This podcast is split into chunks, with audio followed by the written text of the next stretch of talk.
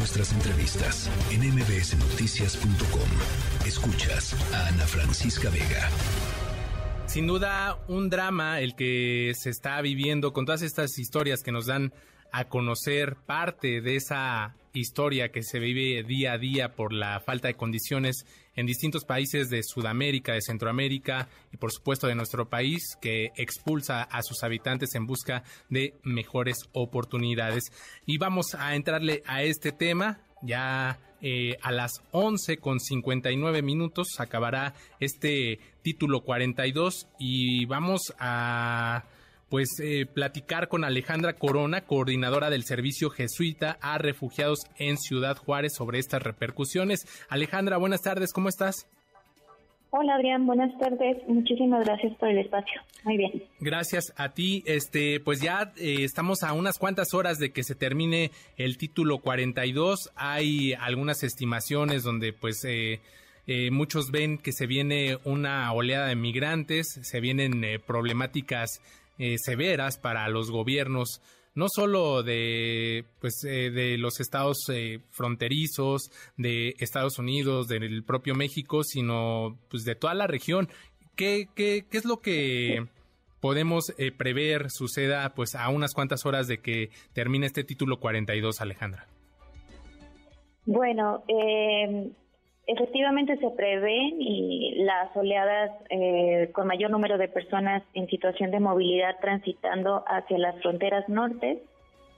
Eh, en Ciudad Juárez, por ejemplo, hemos visto un incremento de las personas que están ingresando a la ciudad con la intención de cruzar. Esto quiere decir que, pues, efectivamente, los flujos van en crecimiento.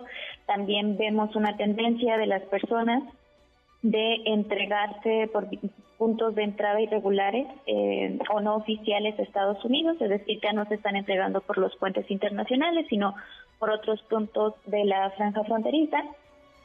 Esto incrementa, por supuesto, las situaciones de eh, vulnerabilidades o de incrementan los riesgos al ser zonas mayormente fuera de la de la mancha urbana y pues bueno, con esto se recrudecen las situaciones de inseguridad.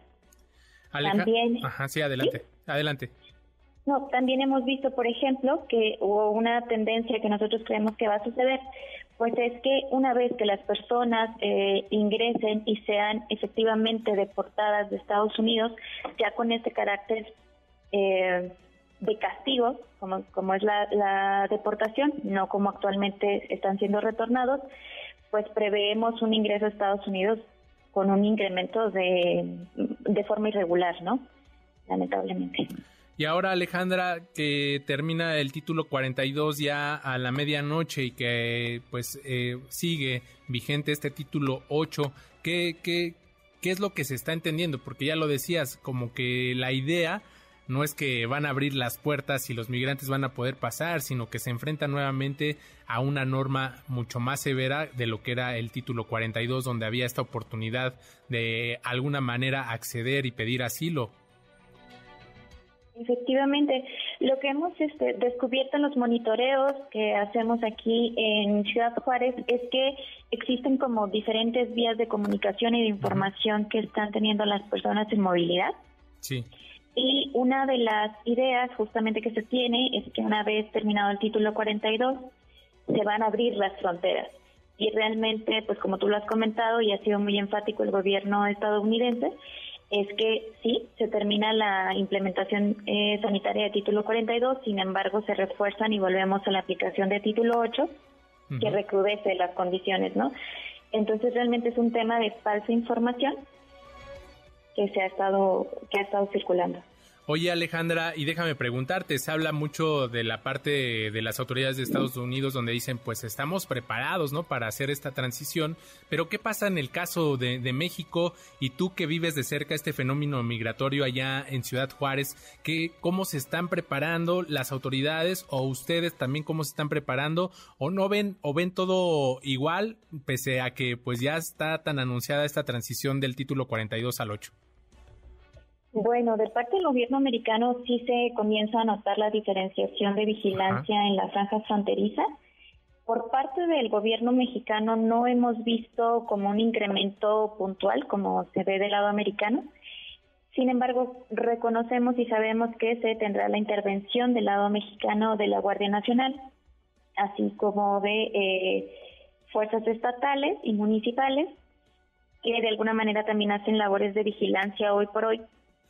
Y también hemos sabido que el INM está construyendo estrategias para poder recibir a las personas que serán deportadas. Ya se habla de parte del gobierno del estado que a la ciudad estarán llegando aproximadamente 250 personas al día con carácter de deportados. Entonces, de que existe una estrategia, eh, em, consideramos que sí está existiendo, sin embargo no está siendo suficientemente pública.